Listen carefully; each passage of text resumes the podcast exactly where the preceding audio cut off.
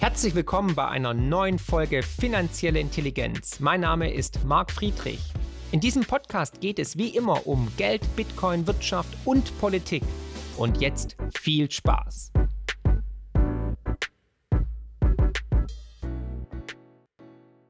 Ich hoffe, du sitzt, weil was ich dir jetzt erzähle, ist der absolute Hammer und hat mich wieder zwei, drei graue Haare gekostet. Und das mit 26. Die EU kann dich in Zukunft enteignen und bestimmen, wann dein Auto verschrottet werden kann. Kein Spaß. Das heißt, du stehst irgendwann morgens auf und ein Auto ist weg und wird gerade verschrottet. Warum? Weil du zum Beispiel eine Hauptuntersuchung verpasst hast. Alles, was du zur neuen Gesetzesverschärfung wissen musst, erfährst du heute in einem neuen, extrem wichtigen Video Finanzielle Intelligenz. Mein Name ist Marc Friedrich von der Honorarberatung Friedrich und Partner für Vermögenssicherung. Ja, meine Lieben, es wird immer absurder, was Brüssel sich so ausdenkt. Wir werden von Clowns regiert. Und es war ja immer meine Warnung, dass wir immer mehr Richtung Enteignung, mehr Abgaben, mehr Steuern tendieren. Das ist halt der Lauf der Dinge, wenn es um Sozialismus und Planwirtschaft geht. Und jetzt haben wir den Salat. Aber schauen wir uns mal gemeinsam an, was Brüssel sich so für uns überlegt hat und was du tun kannst, um dein Auto noch zu behalten. Vor mehr als 20 Jahren schon wurde die sogenannte EU-Richtlinie über Altfahrzeuge verabschiedet. Ziel war es damals vor allem die Wiederverwendung Wiederverwendung und Verwertungsrate in der Automobilindustrie zu steigern. Soweit, so gut. Ziel dieser Richtlinie war natürlich, die Umwelt zu schützen und, Zitat, die Produktion zu dekarbonisieren und die Abhängigkeiten von Rohstoffen zu verringern, was den EU-Industrien zugutekommt. Also es geht mal wieder um das überhöhte Ziel Umweltschutz, Klima, du weißt schon. Ich will nicht mehr. Ich kann nicht mehr.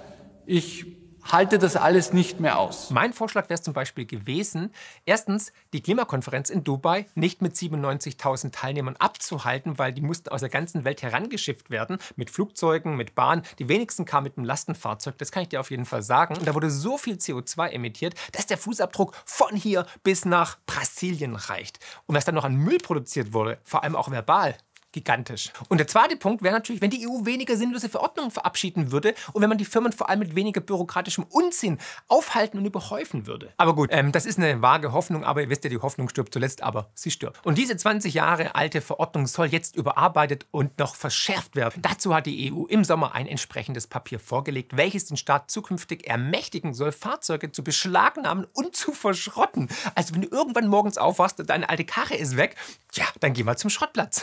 ja, das kann passieren. Und der Hammer ist, die EU will festlegen, wann ein Auto als Altfahrzeug gilt und es folglich verschrottet werden muss. Ja, die haben die absolute Hoheit. Der Orwellsche Albtraum wird wahr. Eine zentrale Stelle. Das ist Kommunismus pur.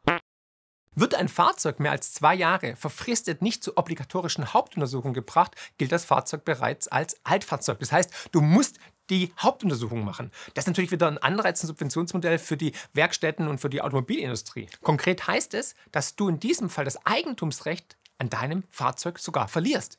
Das muss man sich mal auf der Zunge zergehen lassen. Du wirst komplett enteignet. Wenn du eine Hauptuntersuchung verpasst oder weil es gerade nicht passt oder was auch immer, wirst du de facto enteignet von der EU. Und du bist nicht mehr Eigentümer. Ich weiß nicht, wie lange wir uns das alles noch bieten lassen. Ich meine, die stellen alles auf den Kopf. Die Bürokraten der EU werden also in Zukunft darüber bestimmen, wann ein Auto verschrottet werden muss, beziehungsweise wann man es nicht mehr fahren darf, also benutzen darf. Und das gilt im Übrigen auch für Fahrzeuge, deren Reparaturkosten den verbleibenden Marktwert übersteigen.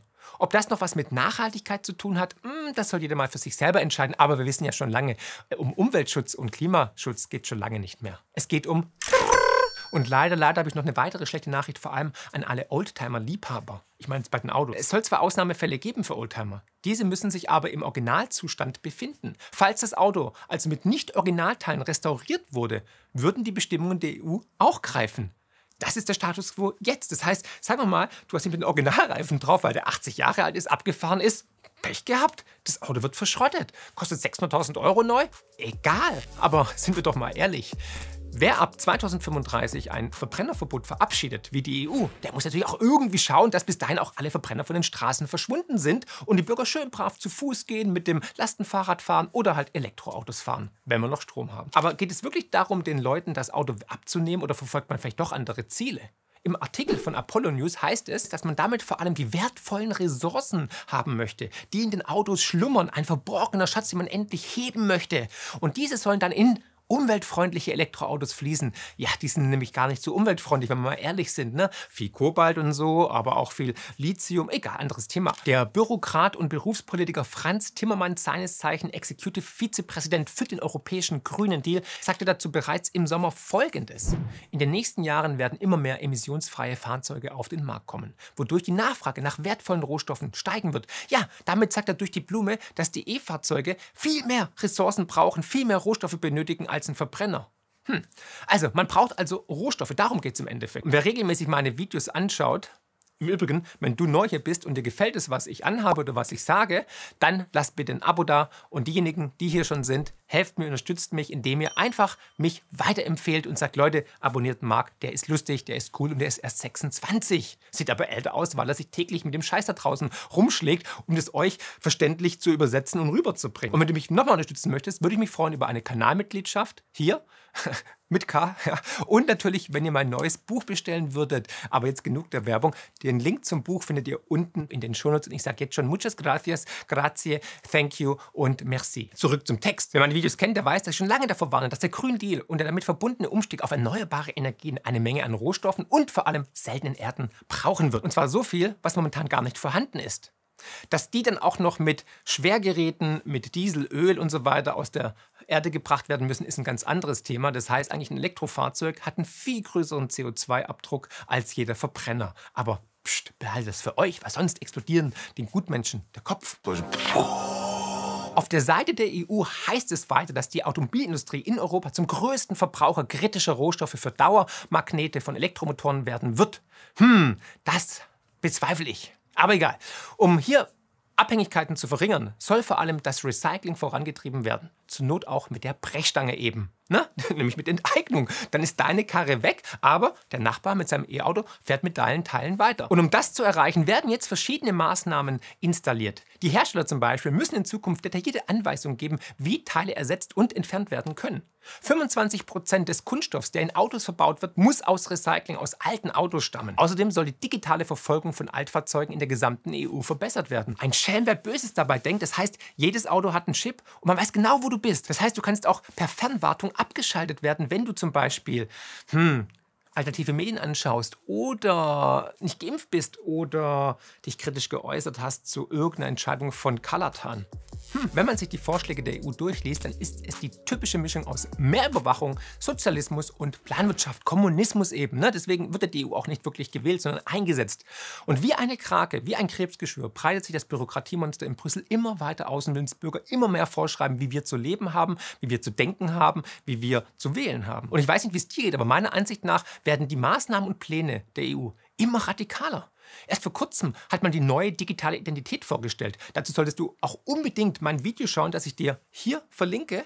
Und wirklich, das musst du teilen, wirklich, weil das ist krass, wirklich krass. Und wie abstrus es mittlerweile geworden ist, zeigt auch ein Tweet von Ursula von der Leyen, die Kommissionspräsidentin, die keiner von uns gewählt hat, die trotzdem da ist, weil sie schnell aus der Schusslinie gebracht werden musste wegen den ganzen Skandalen. Aber das ist ein anderes Thema für ein anderes Video, wobei ich habe schon einige Videos dazu gemacht. Und von der Leyen tweetete letzte Woche, dass man in Sachen Klimawandel nicht Milliarden braucht, sondern Billionen. Ja, du hast richtig gehört. Es klingt wie ein Kult, aber man nimmt alles Geld, was man hat, um jetzt diesen grünen Deal durchzudrücken auf Teufel komm raus. Und wer blutet dabei? Natürlich wir alle, die Mittelschicht, die Bürger, die Menschen. Also wie absurd, dass man jetzt nicht mehr Milliarden verwendet und vergeudet, sondern sogar jetzt in der Zwischenzeit schon Billionen. Es ist ein Kult. Die werden uns komplett nackig machen, denn um die ideologisch vorangetriebene Energiewende umzusetzen, braucht man unglaublich viele Rohstoffe.